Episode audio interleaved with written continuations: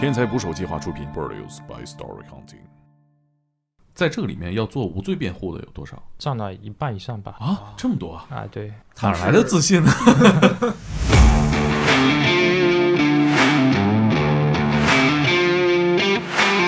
越高级的毒贩越不会吸毒视频课是线上授课那种，啊，把冰这个冰糖当成这个冰毒。我们粉丝里可多囚犯了。这不就是绝命毒师吗？对， 白老师和粉同学，就是因为这个化学问题给他打了上百吧。甚至有很多夫妻进行贩毒的活动，这个村又变成了孤儿村。唯一逃脱的方法就是让他死嘛。他会有那种自拍的吗？一千万多大一个？这毒品啊不便宜啊，他被抓了之后，他通过在监狱内非啊法途径买到了一管呃男囚犯的精液。制造毒品罪保命的方式有哪有哪些？成村儿成村儿的人在进行贩毒的活动。就是到那边，就是你能在街上闻到大麻的味道。啊，利用这种毒品去养活整个武装部队，你一个月工资是吧？六千五，你一存七百多万存银行了，这个。本来可以不死的，结果判你死。可是他是以什么身份去讨论化学问题？只能从舆论上去监督，而不能从法律上去对管制。对，如果你把这个人救上来了，这两百万就归你。而且他就是因为这个成功的躲过了死 刑。我们现在接触的很多吸毒人员，反而是白白胖胖的，啊你不要 看我，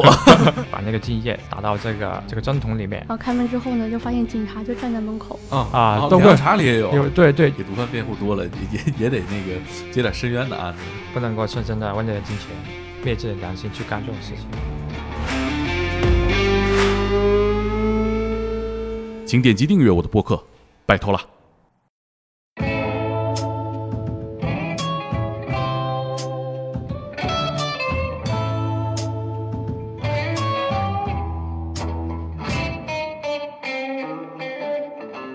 打捞最带劲的职业故事，这里是天才职业，我是猛哥。每期一个充满着勇气的职业故事。今天我们一起来聊天的是来自天才捕手 FM 的克林，大家好，我是克林。还有我们天才捕手计划的编辑鬼鬼。大家好，我是鬼鬼。鬼鬼是一个我们团队里面最不爱说话 的人，今天能来录节目， 他现在脸已经红了。 压力好大，我们的嘉宾呢是鬼鬼的作者。这个选题其实鬼鬼也有一些自己的经历哈，我们一会儿就会可能会提到哈。其实这个事儿离我们每个人都很近。我们今天的要聊的职业是毒辩律师，我们欢迎《天才捕手计划》的作者毒辩律师何索尔。啊、大家好，天才捕手的小伙伴好，孟哥好啊，我是毒辩律师何索尔。哎，毒辩律师啊，是不是我们简单来说就是可以理解为为毒贩辩护的律师？啊、对这个呃不一定是毒贩，毒贩你们的理解就是贩卖毒品的人。嗯，呃，我这个毒辩律师，他凡是跟毒品有关被指控为毒品犯罪的嫌疑人，我为他们辩护，啊，说白了就是中国的风骚律师，可也可以这么理解吧？啊就是我们熟悉的美剧《绝命毒师》里面的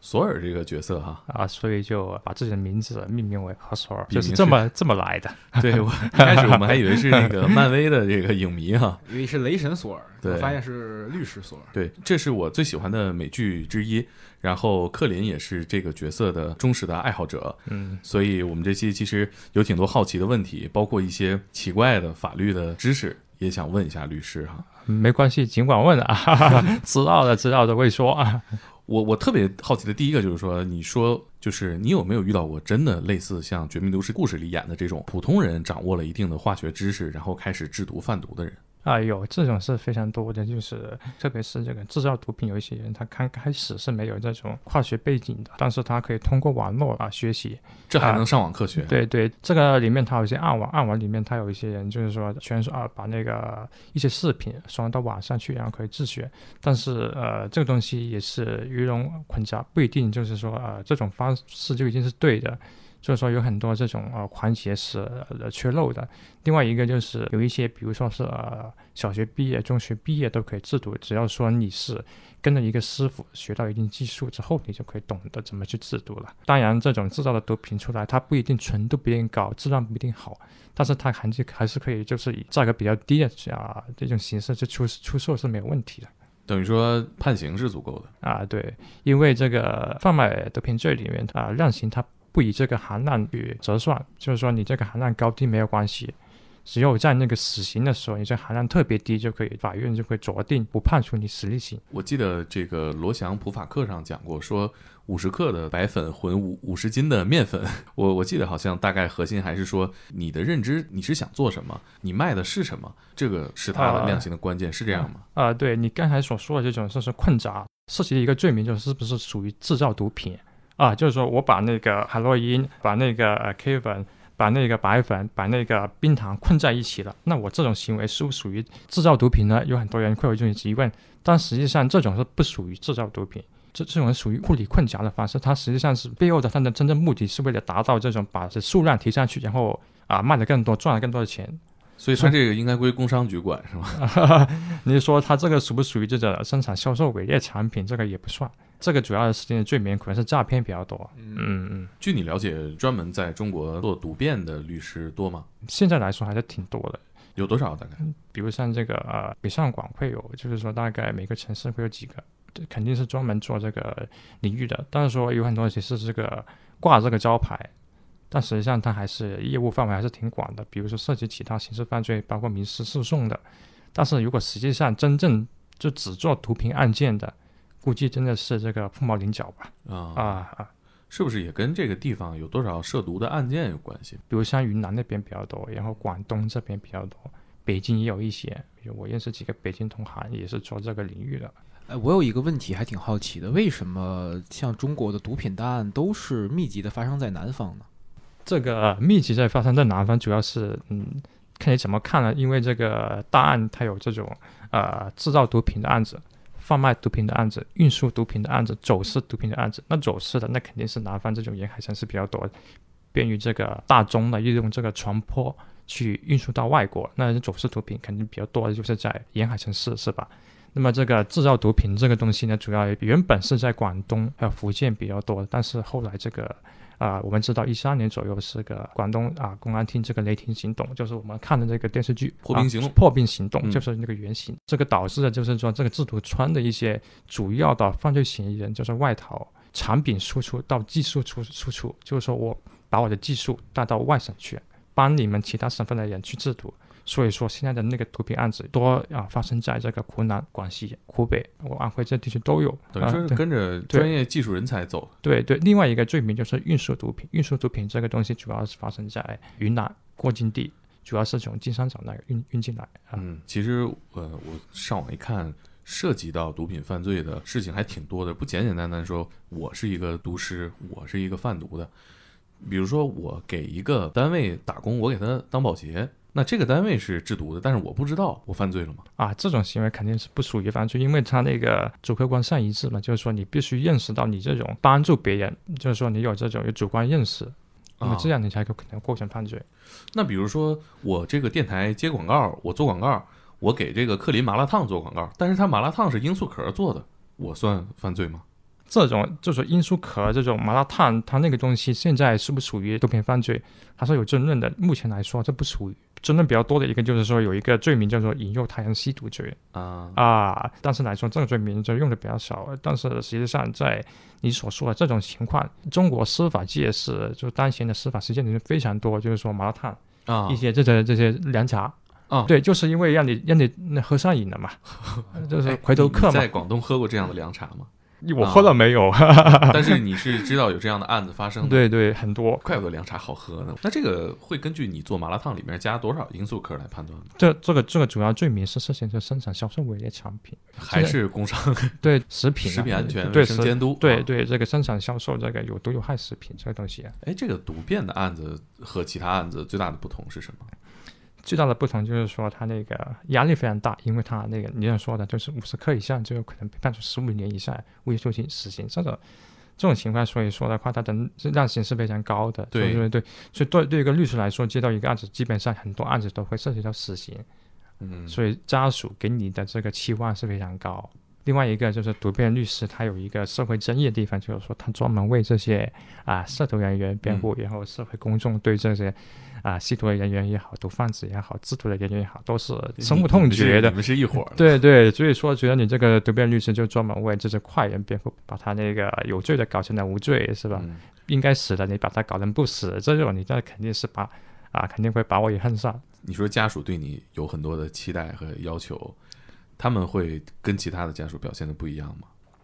最主要是这个毒品啊犯罪嫌疑人的家属和其他那个刑事案件的家属不一样，就是说，主要是跟这个涉毒人员的那个家庭背景有点关系。毒枭世家，呃，对对，有一些就是说他那个可能作业很多都是这个家庭啊、背景不怎么好的，有一些是这个文化程度不怎么高，就是对你的律师有很高的要求的。什么样的？比如说他那个呃，只有一个案子，他要你保证这个结果，保证这个不杀头的结果。那但实际上我们是没办法保证这那东西，所以我很多东西就要去跟他那个普及一下法律常识，嗯，嗯就要求你必胜是吧？对必胜。还会用“杀头”这个词儿吗？现在是注射死刑嘛，就是说我们就是说、呃以通俗理解就是杀头吧， 会有没有那种威胁你？啊、威胁没有，基本上不会不会威胁我，他们是主要是有求于我嘛，是吧？嗯我是律师为他们辩护的，他肯定有求于我，威胁倒算不上。那说到这儿，是不是得问一个大家很好奇的问题啊？你做这个辩护到底能多挣多少钱？呃，实际上做刑事辩护呃最赚钱应该是诈骗，还有这个金融犯罪的。啊，啊、那读辩律师能不能赚钱？是可以赚钱，而且那个啊、收的费用啊、其实也不低，但是也不算很高。这个是怎么定价的？律师行业针对这个案子，呃，主要看这个案子是不是涉及到这个保命，就是说这个杀不杀头的问题。第二个就是看这个案子那个疑难程度啊，律师他背后要付出多少的这个时间成本、精力成本进去，工作量非常大的，主要说是就做的事情太多了那你也们呃会不会有那种就是说多少钱以下的活儿我不接，啊，愧愧。低消？啊，对对对对对，每个律师他会有自己一个价目表吧。一个律师他应该是案子太多了，也没办法，就是说呃，有一些就是小案子你不可能接的，只能交给其他律师，就是你底层上的一些团队律师去办。那么你专门就就要集中精力去办一些比较大的案子，就这样子。嗯，等于说靠这个筛选一批案子，嗯，对。但实际上有一些是这个啊、这个冤情比较大的，就是冤情对对，就是说有些有些是可能是被被抓抓了的，然后就是就就涉及到这个冤假错案的一些，就是说，啊那，实际上我们还是用一种呃呃社会正义感吧，就是职业良知，这这这些案件其实是 可以会相打个折是吗？对不不打个折，有一些是实际上是真的能够做到这个法律款诉性质的啊啊、对对法律是援助性质的。嗯对对对，就是说基本上是不怎么收律师费，呃，全心全意的像其他案子一样去为他辩护。嗯，那你这个在接这种案子的时候，是考虑到可能我不做，其他人不会接，还是说如果我不接，他这个大概率是无法申冤？你当时是出于什么考虑？啊、主要是考虑到这就是说呃这种案件嘛，呃，对于一个专业律师来说，帮他平反的几率会大一些。第二个就是说对自身的品牌也有影响给毒贩辩护多了，也也也得那个接点申冤的案子是吧？啊、对，这个你是出于经营的角度考虑，还是说出于你自己内心的一个平衡啊？这个东西主要是出于社社会责任感吧。我们有句就是口头禅就是要让无罪的人无罪。我我其实听到这儿，我还想不到这毒品犯罪相关的能有多少冤假错案，我感觉抓的都性质挺严重的。这个故事就是说呃是我的那个第一个故事，当事人是被他的一个同居女友陷害了，是因为他那个出去外面这个以这个旅游这个款子，然后把那个几包毒品放在这个包里面了，然后这个啊、临走之前就打电话哎跟公安机关报案。啊，说这个她的男友啊，准备要运输毒品回去啊，销售了啊，啊刚好把他给抓了。这是女友为什么要这么做？因为他女友跟他有这种呃情感上的纠纷，那也不能， 这太狠了。 他女友是怎么会有这种方法？他女友干嘛的？他女友其实也是在当地也是一个经常这个贩卖毒品的那个毒枭来的，呃，是这样子，因为他有其他男人。啊，这就是红红杏出墙嘛！啊啊啊，对对对，他曾经就是说，呃，但是这个我这个嫌疑人这个男方是纠缠他不放，因为他那个太过迷恋他，然后他又又想逃脱他，唯一逃脱的方法就是让他死嘛！啊，啊，哈哈哈我去 太残暴了！这，我觉得他们家的事儿大了去了。是谁找到你？是男的找到了你他哥哥啊，啊？他哥哥找到了我，那他给你讲这些的时候，你是直接就相信了吗？你有没有怀疑过，就是他就是一个运毒的？啊、对，这肯定有怀疑的，因为律师他要看证据的，那法律人嘛，就是说要看啊、不能够单凭这个啊嫌疑人的口供，也不能够单凭他那个家属是怎么说的你就怎么信。那我们还是看要看这个卷宗啊、去了解那情况，啊、平衡整个案件的证据，才能做出一个决定，这是一个判断吧。可是你讲完，我们听下来觉得这事儿可以做的毫无踪迹，就我就放在克林口袋里，我也没有什么实质的对话什么的。第一反应是需要哪些证据？比较简单。这个东西怎么说呢？就是说你啊，你要证明你这个不知情是被人这个诬告陷害的，是被人这个在这种不知情的情况下被人这个贩毒品的，主要是看你这个有没有吸毒啊，有没有这个犯罪前科，这主要证明你对毒品的认知能力。啊啊，是你普通人的认知能力，还是一个异于常人的认知能力？第二点是看指纹，这个是物证，你是被别人就是误放到你的包里面去了，那你肯定是没有沾这个东西的。这个毒品的外包装上，你肯定是没有你指纹的，也没有你其他的这种唾液、毛发这种啊生物物证都没有的啊。嗯第三点主要是这个，因为这个毒品啊不便宜啊，那你肯定要有转账啊，嗯你肯定要要有独资啊，就是说看你没收钱， 那你有没有收钱啊？这个钱的问题你要解决啊。那么第四个就是你你要有通话、有通讯记录啊啊，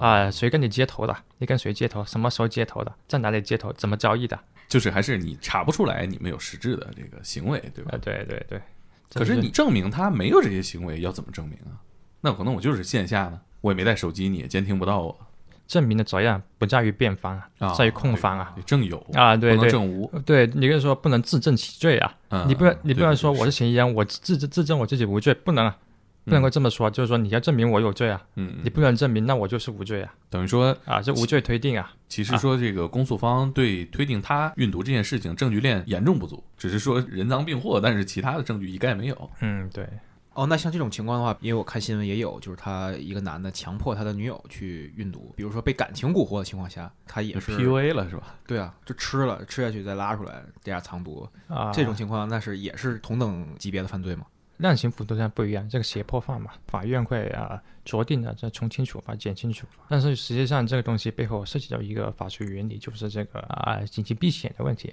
这之前我已经说过的一个问题，之前我就写了非常多的文章关于运输毒品的逻辑，就是说被人强迫了去运输毒品啊，利用这种人体运毒的这种形式，是不是属于就是为了保存自己的生命而损害到国家对毒品啊的管制？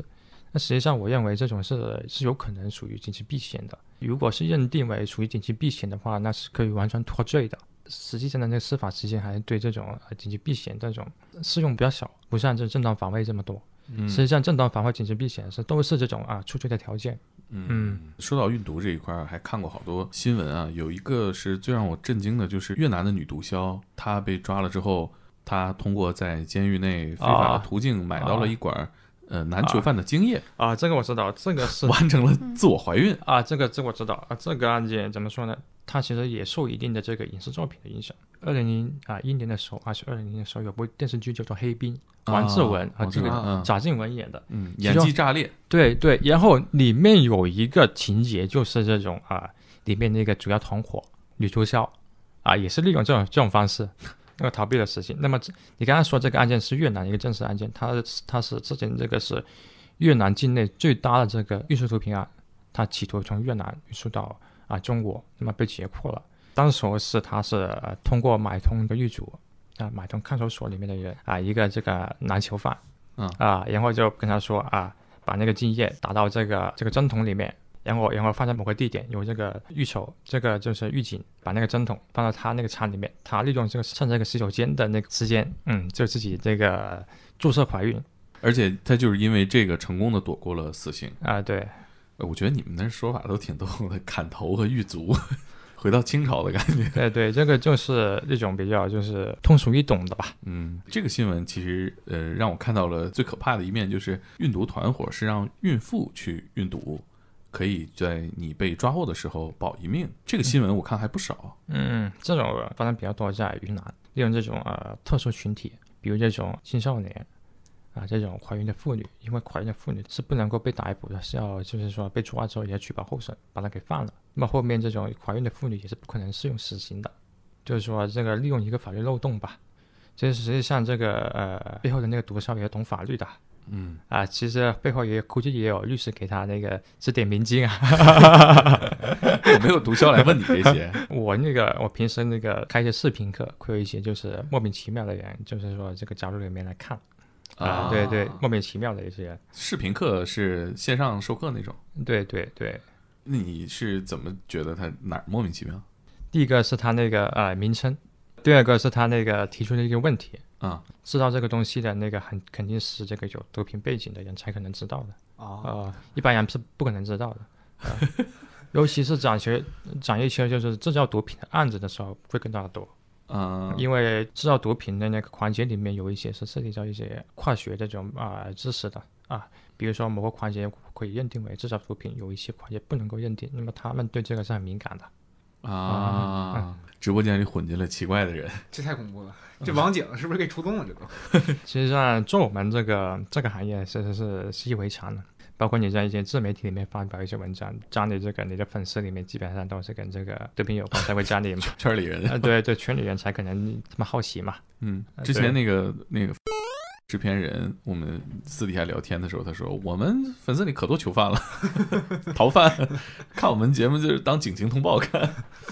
他问了什么问题，让你觉得这个人你不对劲儿？其中有一个有一个问题就是说这种呃啊假毒品的问题，就是说我意图把这个嗯民矾当成这个病毒啊把冰这个冰糖当成这个病毒。把白粉当成这个海洛因，会涉及到怎么啊、什么罪名啊？这些是问题比较多的。第二个就是，比如说这种呃，我这个呃啊这个可卡因啊，这个我的这种生的可卡因，把它制成这个熟的可卡因，这种这种物理方式属不属于制造毒品？可卡因是我知道的那个可卡因嘛，就是巧克力里的巧克力里面是有这种成分吧？啊，可这个东西浓度到了也是毒品啊。啊，对那咱喝的咖啡里没有吗？对，咖啡因嘛，啊，这个也算吗？咖啡因也是属于毒品嘛？啊，这完了，每天都吸毒。没有，它就是说，嗯，对毒品的认知定义不一样。就是说，毒品它实际上，呃，我们在我国境内是把它称为吸毒人员，但是在国外是把它叫做呃药品滥用者。就是说，有一些有一些这个药品，有一些这种能够刺激人的神经的东西，你把它提纯了，那么你纯真提纯之后，你把它吸进去，把它喝进去，其实实际上是刺激你的那个肾上啊激素，然后这个就会导致你就这种有一种兴奋的感觉嘛，哦，对，说到这个，其实我觉得咱们可以聊聊这个毒品到底离大家有多近。飞叶子是不是就是大啊麻？嗯，对，叶子就是大麻的那个暗语，因为毒品里面那个圈内人不会说直接说啊是什么是什么毒品，你们自己觉得自己跟这个近不近？因为我了解到很多毒品，它有时候是有药用价值的。就我有一个问题，就还挺好奇，有没有像这种医生啊、大夫啊，这个因为自己离这种所谓的医用毒品很近，就导致自己去滥用这个东西，或者是他用这个东西直接去输送给有需要的犯罪分子，有这种情况吗？会有会有有一些就是说那个吸毒人员他没有这种呃呃购买这种毒品的渠道，有可能就会上这个医院啊这个药店里面，嗯，去作为一个呃获取毒品的渠道吧。哦，那他们在药店能买到的那都是什么呀？我我小时候见过买这种止痛药、咳嗽药，是这些吗？因为呃怎么说呢，有一种就是以前有一些这个这个小药片，感冒药、啊，止痛药、曲马多什么这种？对，对对，有一些它是有这种麻黄碱、麻黄素成分的，嗯这种东西是可以作为这个制造病毒的原料的啊，啊。就是等于说是《绝命毒师》美剧里面演的，他们去各种药店买的这种东西，他们靠这个来合成啊，对，提取主要的那个成啊分，提取这提取到这个麻黄碱、麻黄素，啊这个是主要制造病毒的一个主要的原料。你有原料了，才有可能就是合成成一个病毒出来嘛。你接触过就是这种飞叶的行为吗？我没接触过，但是我经常在网上看新闻，有一些沉迷摇滚乐的青年，好像以此为荣吧，经常。这是为什么呢？就是为什么那个在大家的文化认知里会觉得抽大麻是一个很潮流、很前卫的一些行为呢？呃，有些人认为就是说这种大麻它对人的这种呃危害性没这么强，类似于抽烟，那嗯，这个烟到一定程度上也可以把它认为这是毒品啊。哎，可是呃，据我了解，大麻的成瘾性和致幻性都是低于香烟的。可是它为什么会被定义为毒品，而香烟是一个正常贩售的一种商品呢？啊、第一个就是说你所说的这种大麻，它实际上就是对人的这种危害性是不是真的就是呃低于香烟呢？这个不一定啊、不能够这么说。第二点就是说这个跟一个国家的这种文化有有关系嗯啊嗯而且我觉得可能在吸食大麻的时候，每个人的反应，它跟抽烟还是有很大差别的。呃，对，因为啊、在那个暗语里面啊、这个其实这个大麻叫做飞行员嘛，就是种植大麻叫做农夫嘛，啊哦，然后那个出售大麻叫做机长 嘛。 为什么叫做飞行中员国？机场对，为什么叫做飞行员？因为这啊抽了这个这个大麻之后，有一种飞行的感觉嘛，余力。啊哦就所以它的置换性还是很强的。对对，很强的，就是鬼鬼可以给我们分享一下啊， 对啊，不是不是，跟我跟我没什么关系。就是你嗯给我们讲讲你见到的吧，对对，真的是我见到的。详细不要极力否认。对，你是在以前在美国念书是吧？嗯，对的对的，就是我在加州嘛，然后那边都是合法的，就是到那边就是你能在街上闻到大麻的味道，就特别普遍。呃，我当时那个就是住学校附近的那种公寓，他那边呢是随机安排室友，呃，安排了几个美国人。就有一次晚上的时候吧，我以为我自己一个人在家，大概在凌晨两点多的时候，就突然那个有人敲门，特别重，然后当时把我吓醒了，就一下从梦里面就吓醒了。然后我就去开门，然后开门之后呢，就发现警察就站在门口，然后他说：“你家里有人吗凶吗？？”挺凶的，是真的挺凶的。随时举枪的那个状态吗？他枪枪就在旁边，啊，然后他拿从手手里边还拿了一个手电筒，因为我开门我没有我没有那个开灯嘛，嗯就那个感觉还是挺恐怖的。是照你脸那种吗对对，就是在往里边照。啊，对，然后我就特别懵，然后他就问我妈那个里边有人吗？然后我说我不知道，然后他就进来了。呃，我们那个公寓是有两个房间嘛，然后他就去另一个房间，然后在那敲门，里边没人回应，然后他就开始强行破门，就把那个门撞开了，然后最后发现我室友昏迷在里边了，啊，对，是抽过去了，抽过去了。他可能失恋了，然后家里人联系不上他，我不知道为什么，就是家里人联系不上，然后就可能知道他有有危险了，就是可能知道他自己有那个抽大麻的习惯。嗯，怕对抽过去是吧？对对对。嗯，就是其然实后他们默认这个事儿具有相当的危险性的。就是家里人其实都知道，比较担心吧，就可能知道呃那个女儿容易抽过去或者啥的。你后来和他交流过这事儿吗？我没有，我跟那个室友交流比较少，就是一个黑姐姐，然后她唱 rap 的， 有一种合情合理的感觉，不知道为什么。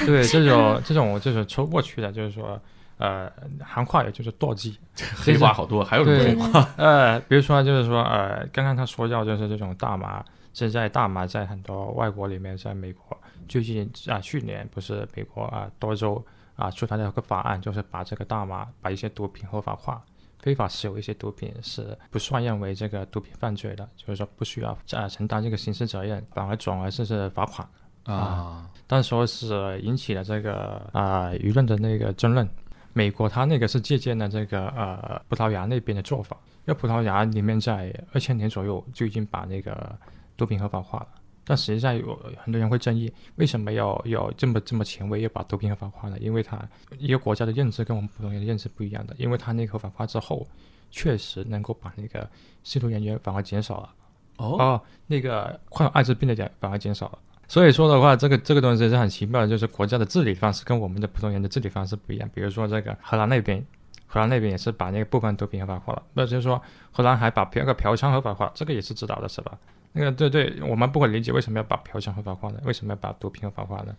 呃，实际上大麻合法化首当其冲对我们国人的影响应该是这个在外留学的留学生比较多，嗯第二个就是去外面旅游的游客比较多。啊，所以说很容易会受到这种文化的影响啊渗透。但这个在中国是肯定是犯法。对对对，哎那像我看到有些明星，他们曾经在国外的呃那个期间有过这种吸食大麻的行为，那他们回到国内之后，还会因此而受到那个惩罚吗？不会，所以只能从舆论上去监督，而不能从法律上去对管对制。对对对。如果说是他前之前有个行为，但是在国内里面没有没有继续吸食的话，那就不能够我们去追究他的刑事责任了，哦，因为双重犯罪原则嘛。你在人家国外，那不属于犯罪嘛？嗯，主要是也没有证据，也没法提起公诉啊。 是啊这对样，对他们不有那种自拍的吗？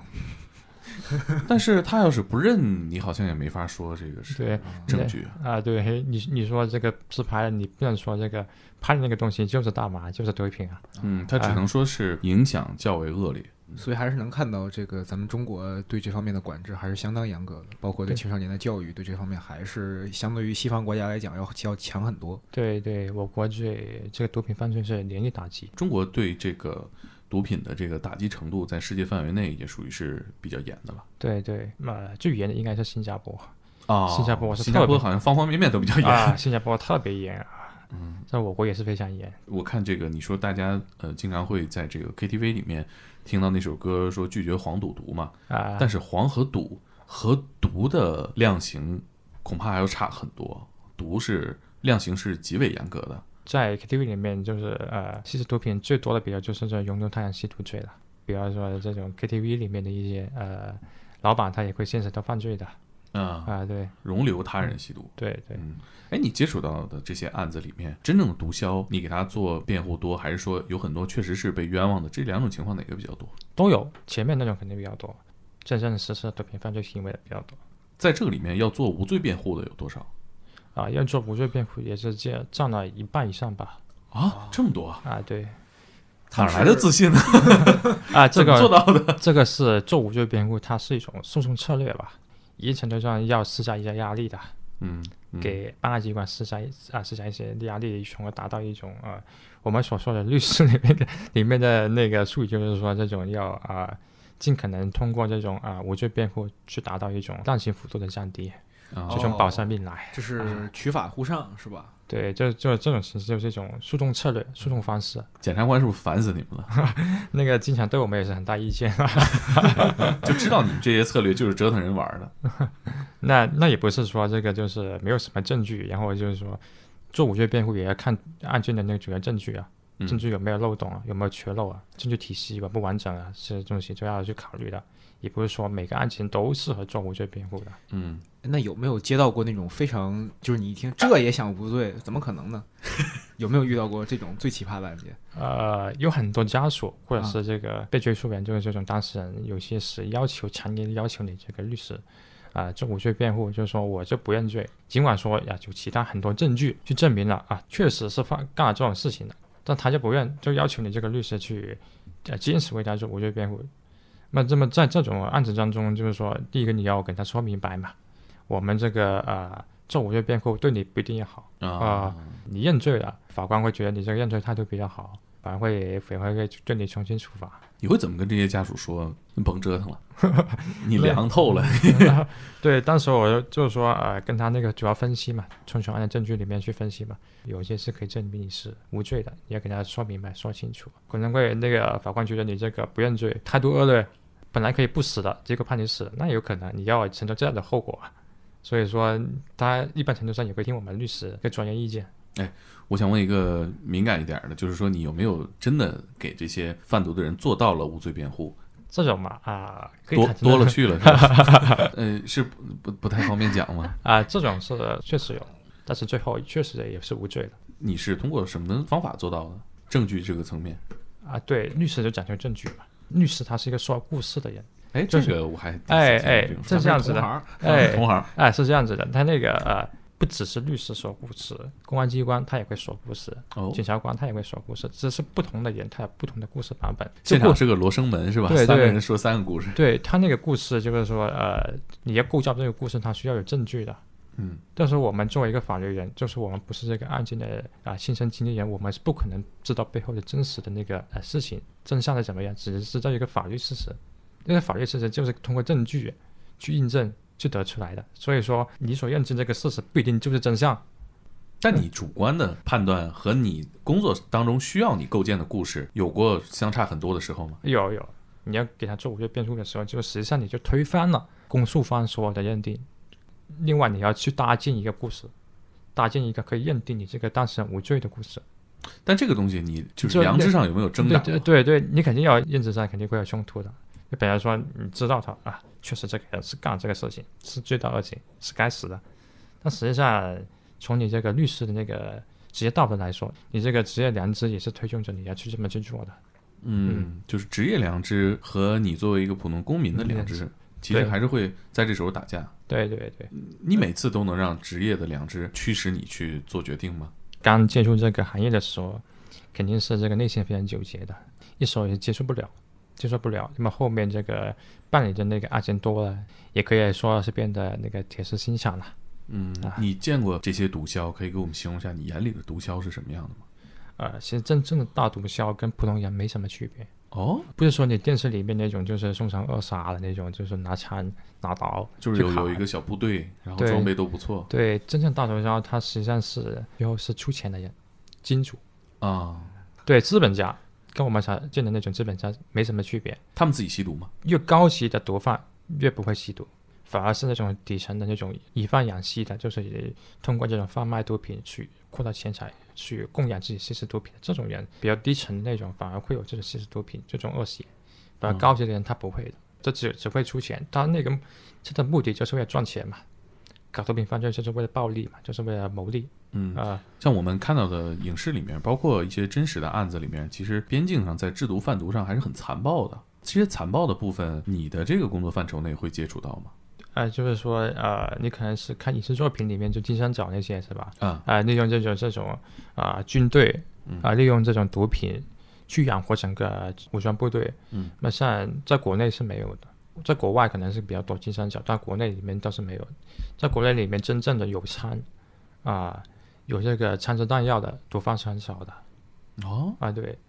这个是还是现在变少了，还是说之前那些影视里渲染的都有很大的虚构成分？呃，这个是官方的那种呃呃需要这么一个是去去宣传嘛，就是让大家觉得这个毒品犯罪是应该是让我们深恶痛绝的一个事情。嗯但实际上，真正的就是拥有这种非常暴力的，然后就是有枪支弹药的这种是真正是比较少，就绝少绝少绝少数一部分的。我其实也感觉这些年的宣传，其实跟我小的时候看到的关于吸毒贩毒的宣传还是有一定改变的。对，其实更多的是现在是你抓到了哪些人，对他们进行了法律上的惩治，以这个角度宣传更多一些。你看小的时候，咱俩可能年龄差不多啊，这都是那种就是吸了毒的人就浑身烂疮，然后苦不堪言，然后贩毒的人都是那种凶神恶煞。啊，对，呃以前那个呃，二零年左右，就是之前的可能是这个对对西斯海洛因的那种呃是这白粉吧，呃，这种就是吸毒人员的那种形象的这个描绘，就是这个非常非常瘦骨嶙峋的，然后然后非常憔悴的，嗯，但是实际上现在吸食毒品的人不像以前那样子了，因为这个毒品种类很多，啊，啊这这个么 是对，第二个是这个呃，我我们现在接触的很多吸毒人员反而是白白胖胖的，呃，你不要看我。 呃，这个这个改变是为什么呢？第一个是一个、呃、官方有些误导，宣传有些误导；第二个是这个呃，这这种新型毒品，但是确实是从我们的视角上能看到，其实跟我们以前看到的都不一样了哈。嗯，那对是不是对公安机关来说也更难抓了这些人？现在那个主要是这个科学水平进步了，科技可以应用到这个公安的破案当中，反而是呃更好抓了，不是更难抓了。继续刚才我们那个话题哈，就是你刚才说到，其实我们现在真实的这些贩毒的人，他可能不像我们影视剧里以前演的那么残暴、那么凶残。但是，比如说，我记得零几年的时候看到过那样的新闻，就是贵州的一些地方，它是成村儿成村儿的人在进行贩毒的活动。呃，然后呢，因为这些村子被打击了，所以呢，男的都被抓走了，判刑了，这个村子就变成了寡妇村，甚至有很多夫妻进行贩毒的活动，这个村又变成了孤儿村，这样的情况当时是真实的吗？嗯，对，这个是真实的。贵州是有是有这个呃全国闻名的寡妇村，主要是他们那些呃丈夫出去外面打工的时候，就因为这个收入比较低，受到别人的蛊惑，让他们去运输一些毒品，主要是运输毒品，然后就被抓进去，有很多被判死刑了，呃，所以就这个男人就基本上就是要么就被杀头了，啊、要么就是蹲到监狱里面去了，所以整个村里面就只有这个剩下这些女人和孩子了，嗯、这个这个事情是真的。刚刚正好想到说，就是我们昨天聊天的时候聊到有大学教授，然后学生制毒这样的情况。对对，之前一个办理过这样两个一个两个案件，这对师生是是什么专业这个不是一也不对是师生，就是说这个他们学就是化工，学啊？化还工真是学化哦这工不，就是绝命毒师吗？老师啊， 带着学生，白老师和粉同学 就是说利用专业能力吧。第一个是为这个毒枭当这个制毒师傅， 啊啊，第二个是自己在家里面制毒这都对得上啊，这跟《绝命毒师》剧情一模一样啊。啊，对，因为这个艺术来自生活嘛，看来这种就是掌握了一定的化学能力的人，在接触毒品还是一个全世界范围内广为发生的一个情况。而且理论上是完全可以做到的。你别往这方向引导了。你本来很多我们的听众里，如果有很多化学人才，就没往这方面想，对吧？你接触这个案子是你经手的吗？啊，对，是我经手两个案子，这是两个不同的案子哈。两个不同的案子，呃，一个是发生在幺五年，一个是幺六年，那他们脱罪了吗？没有脱罪，但是最后也没有被判处死刑。等于说是没有被砍头。就是想到那个大学教授他，就当时他的那个金主是专门设了一个局，然后把他一步步拖到这个制造毒品的这个行当里边去的。这个是因为他这种这个大学教授啊，但实际上那个收入水平还比较低的。挣死工资吧，对对对，相对于这些商人来说，所以的话，他那个在一个老山区里面，就是说啊、看到自己的就是比自己文化程度比较低的，反而赚到的钱反而更多，就会有一种心理不平衡。第二个，第二个就是说，他那个吃过苦的人，他对金钱是非常渴望的，嗯，呃，所以在一定程度上来说，就是这个大直销就认识到了他有这种需求嘛。第二个就又知道了他是这个掌握了一种高精尖水平、快速水平的一个一个人才，当时我就给他设了一个局，知道他要去这个呃一个游艇里面游玩，呃，趁机就是说呃制造一种偶遇嘛，嗯，制造偶遇认识他啊、怎么偶遇的？就在一个游艇里面说是大家都是这个老乡嘛，因为相互了解的时候认识他，认识到他是一个大学教授，是专门搞化工的，那么他当时我就给他啊、呃问了这个问题，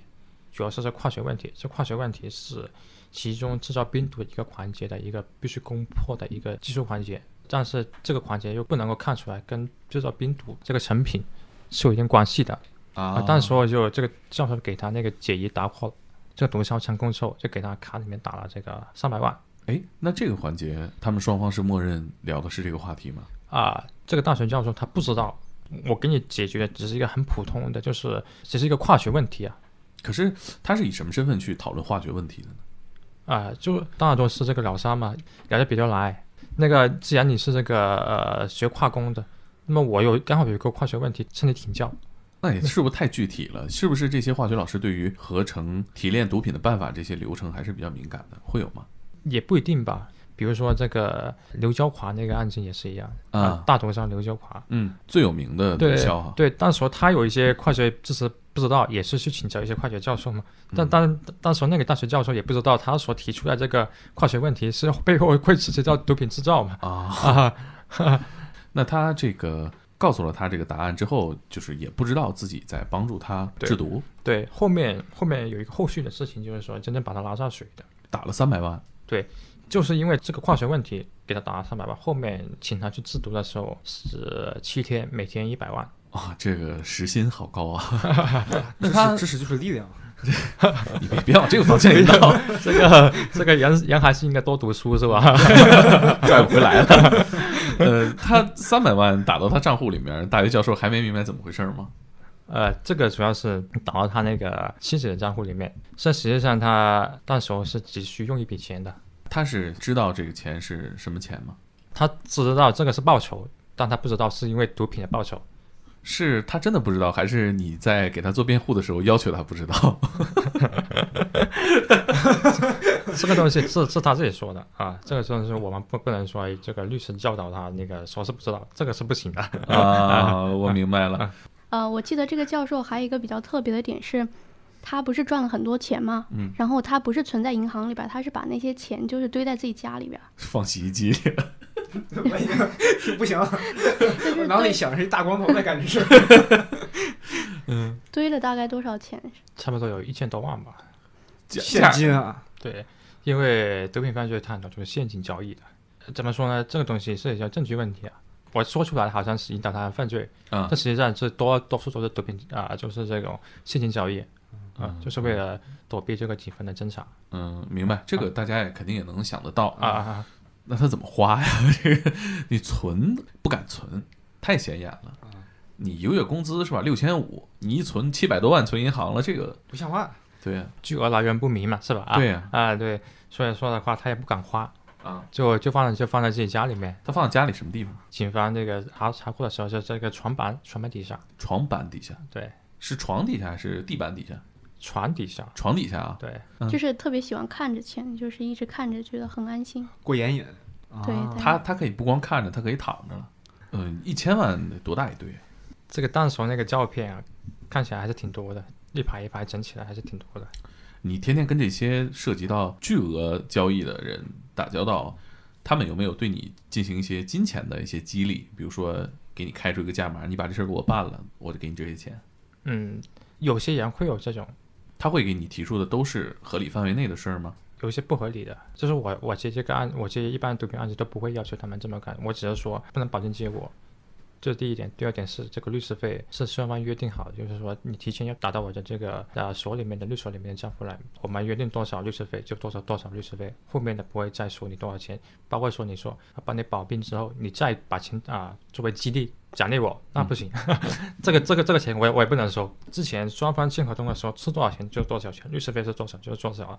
就是说后面至于我成功与否，辩护效果啊、好与否。都不能够是多收你钱的，不能多收律师费的，这个是不允许的。你这个最大困扰是要多给你钱，你不想要，你也不敢要。这个是是违规的。第二个是呃，不是我的办案风格，就是我们约定是多少多少就是多少，这个是没有是没有关系的。哎，他会提出最过分的要求和最高的激励，你还记得吗？有有一些是给我两百万，就是保命，一个案子，对，一个案子就两百万，额外两百万，只要你把这个人的命保下来了，就是这个这个案子在最高院死刑复核了。啊，在这个阶段里面，最后一个关键环节了。如果你把这个人救上来了，这两百万就归你。完成这个大概需要多长时间呢？这个案子我没接下来，啊、这个这个案子我不敢接，啊 这个案子我不敢这接么。高的激励，啊，恐怕也对就是很难呗。对，不是很难，就是第一个就是这两百这两百万我也不敢拿，我有我的这个律师的判断，就是我有这个职业风险的。嗯、就这个是风险会来自什么呢？这个就是说，你这两百万是不是独资啊？你这独资之后，那那如果查出是独资的，那那你打到我的律师卡里面去，那后面警方会说你这个帮助这个隐瞒犯罪所得，呃，可是他给你打两万，也有可能是独资啊。这个是明显明显高，明明显特别高嘛，是吧？啊啊，对，明显过 特于别不高。正常。对，特别不正常嘛。那你两万两万块，肯定一般人都有啊，这个最正常的那个律师费的范畴啊。但是这个两百万就明显异常了。第二个是有可能会后面会查封，那查封的问题也会涉及到你这个律师个人的问题了。啊、呃，第二个就是这个后面收费是不允许的，他那个案子实际上怎么样？能做到吗？这个这个案子是非常难，只能说这个有一定的那个辩护空间。就是还是还可以还搏一搏。啊，对，还可以可以搏一搏那种，嗯，这种这种案件嘛，呃，可以接也可以不接，我觉得你这个案做完的这个收入，嗯、时薪的话，可能也直逼那个制毒的老师了。没有这种啊，这种案子特别少，然后然后这种案子我也不会去接，不能够深深的为了金钱灭自己的良心去干这种事情啊、说不好，我说这两百万，我就这个这辈子都不能再当律师了。我觉得从职业安全的考虑上来讲啊，都可以理解。嗯你刚刚提到说这个昧着良心的这个问题啊，那这个昧着良心对你们来说，可能这个职业比别人要有更多的接触到考验良心的机会啊、对，我们就是依照法律进行辩护嘛。啊！你这个回答太棒了，我觉得啊，对对，其实说刑事辩护律师都是这样子，可能是公众认为就是刑事案件的律师都是这种为快人辩护的，但实际上他需要有一有一个衡量，控方和辩方他需要一个衡量，就是如果你没有辩方的那个插手这个案件的话，那个控方的力量就太过强大了，就很容易会这种权力的滥用，就很容易会导致这种错杀冤案的出现。可能是一般人不能够真正理解我所说的话，但是实际上，当你真正作为一个嫌疑人被逮被逮掉，就看守所被逮逮掉这个监狱里的里面去的时候，你就会你就会真正的明白拥有一个律师是多么的重要。嗯嗯，我明白。其实你刚刚提到这个制衡这个控辩双方的能力哈，啊，对，在你做的这些呃无罪辩护里面，你接触到的这些人，你们存不存在互相有一个喜好上的偏差？当事人对我的这种认同感还是蛮强的。比如说我就是很多案子就是之前有个律师接手了，后面这个家属再进行委托，就把之前那个律师给解解雇掉了。那么后面我再进行委托的时候，再去见那个这个当事人的时候，当时我是你给他交代你的这个专业背景的时候，一般来说他还是比较信任你的。那检察官和法官对你的态度呢？呃，有一些是这个对我是这个很反感的， 怎么反感的？你感受到的？最主要是在在法庭里面就是这种控辩双方比较激烈，有一些是我这个是当场指出了他们一些这个不足，啊、所以说有一些话里面就是说呃对他们的冲击也比较大吧，你等于说你找到了他们证据链上的漏洞，对对对推翻了他们辛苦的工作，对对，因那为烦你很正常对对，因为我之前也是也是当呃检察官的，啊，正常而 反。叛 现在变叛变革命，对，现在反而是制作律师啊作为一个对手出现了，这个东西其实是不同的立场嘛。你可以给我们讲讲你是怎么转变的这个工作的吗？因为钱吗？啊、不应该说是为了钱离开这个检察院是一个，也是一件就是很偶然的事情。我其实是呃是挺怀念在检察院的日子的，啊、当时我是带我的室友叫做刘叔，这个案子在呃之前一个故事里面出现过，消失的尸体。当时我带姚师傅就是刘叔，他对我特别好，对我帮助特别大，特别是在法律方面的帮助。呃，这实际上我是挺怀念他的。那么我离开呃检察院之后，后面去做律师的时候，接触的也是毒品案子，所以就为什么要选择做毒品律师呢？就是说跟嗯我们这个节目有点关系，就是刺激带劲，合上了，嗯 对对，刺激带劲，因为他这个有罪和无罪，包括这种呃辩护压力，那对律师来说他的那个要求是非常高的，能够非常体现一个律师真正的水平，嗯所以我觉得这个东西是挺有挑战的，因为我也可以经常接触一些就是你所说的这种大毒枭、毒贩子，所以说他们他们的故事也非常精彩，所以也也也带劲。就你最开始做选择的时候，钱的影响大不大？刚开始的时候，实际上呃有一些就是做这种诈骗的，啊金融犯罪的，呃包括这种非法集资的、传销的，嗯这这种其实是对于一个律师来说，他的那个提出的律师费会更高。但实际上，我做这个多变律师压力大，但实际上收的钱没这么多。嗯，但是那其实说我为什么还继续做这个职业？为什么不转行做其他？比如说做专门做诈骗呢，专门做金融犯罪呢？实际上还是有这个啊自己的职业追求在里面。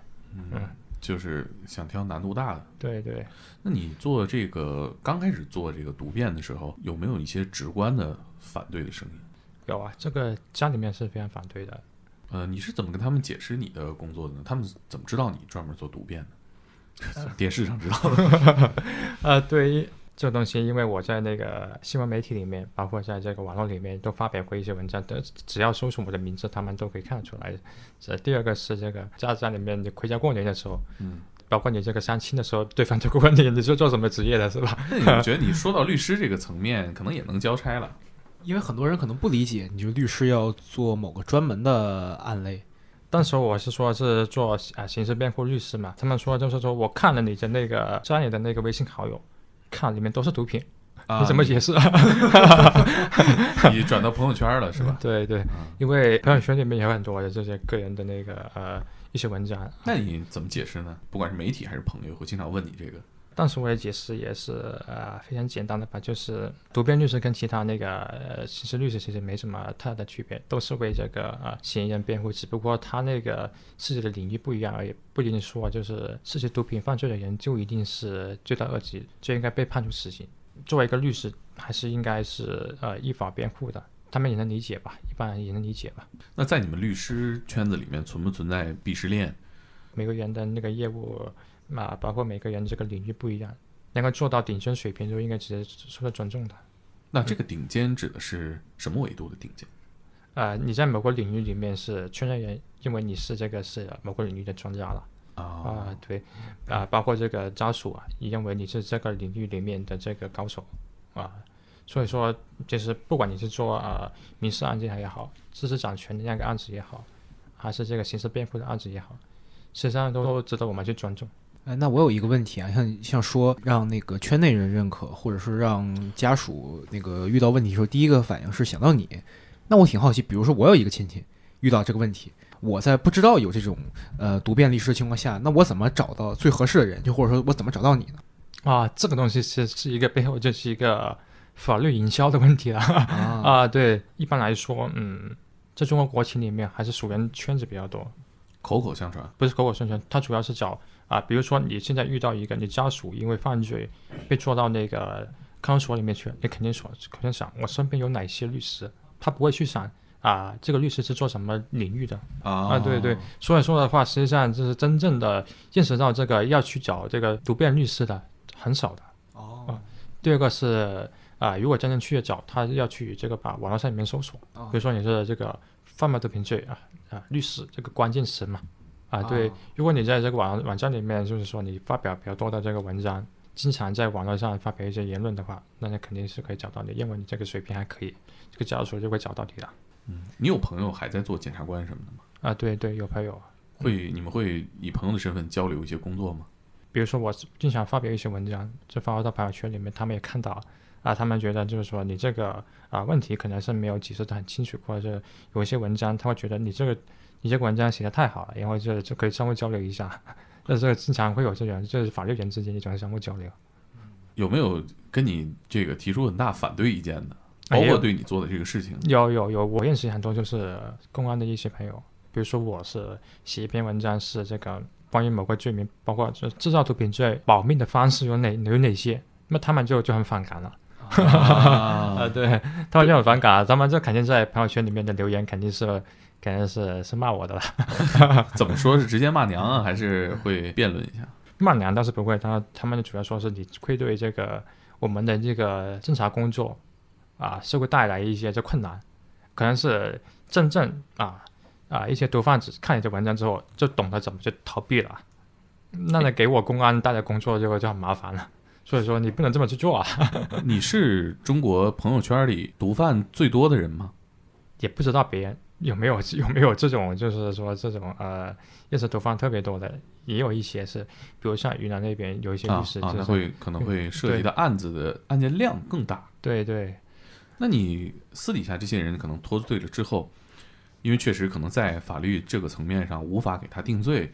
那不管是你做还是别人做，这件事情结束了，他出来了，继续从事自己的工作，或者是犯罪也好，不犯罪也好，你还会很交朋友吗？啊，不会结束一个案子之后，基本上不会有交流。他请你吃个饭，这个很正常吧？这个我一般都会拒绝了。吃饭也不行，对对，除非就是说在在，除非在这个办理案件当中，就是说跟这个家属有一些必要的这个沟通一些就是法律问题，倒是可以吃个饭。但是案子办结之后了啊，这个基本上跟家属也是很少往来，基本上不来。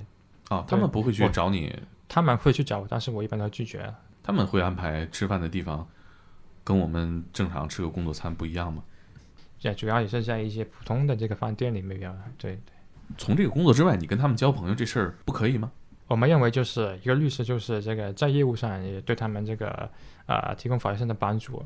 就是说呃私底下能不能成为朋友，我觉得是一个这个呃另外一种生活方式，不属于这种嗯工作范畴里面了，是吧？所以这个工作工作和生活还是要分开。嗯，我们看那个《绝命毒师》里面，索尔其实是帮这个老白做了很多法律服务以外的帮助，他其实也是收费的服务。你怎么看待这段剧情？因为我们普通人看个热闹，我们不需要考虑这跟我们有多近，但是可能对你来说，这也是你可以开拓的业务之一。但是我们啊、认为这种业务不能接哦，第一个是风险太大，啊、第二个是就正如刚刚所说的，我作为一个独辩律师，那就真正正儿八经是一个独辩律师，只为这个涉及到这个毒品犯罪的嫌疑人，在这个被诉讼过程中的嫌疑人提供法律帮助。那其他的一些业务我是不感兴趣的。嗯，是不对是这些从事犯罪相关的人，他们是有大量的需要法律咨询的服务的？相对来说比较少，因为他们害怕。第一个，他不敢电话咨询；第二个是当面咨询的话，他那个不一定对你信任，包括嗯对他身边睡在旁边的老婆都会怀疑的。啊、其实你像你呃这些年做的案子里面，有没有那种不可思议、很离谱的，可以给我们分享分享？呃，就是说、呃可能是最近比较多，就是有人觉得最近比较多，是不是？对，就是那些呃，可能普通人看起来不像那个毒品，比如说这种，呃，这种呃安眠药、减肥药、健身药，那、这都是国家管制的这种药物，就是说有一些是。以上就是本期的《天才职业》。何索尔的故事已经有两篇在“天才不手计划”公众号发布了，搜索“何索尔”就可以阅读。下周五，我们《天才职业》将发布《毒辩律师》的下集。何索尔曾经为一个误入歧途的运毒者辩护，他吞下了三十个安全套，每个安全套里有十克的毒品。四十八小时内如果不排出体外，安全套就会被腐蚀破裂，人就会因此而死亡。而这个运毒者中途决定放弃任务去自首，这个时候。他感觉到安全套好像破了。下周五晚二十二点，《天才职业》准时更新。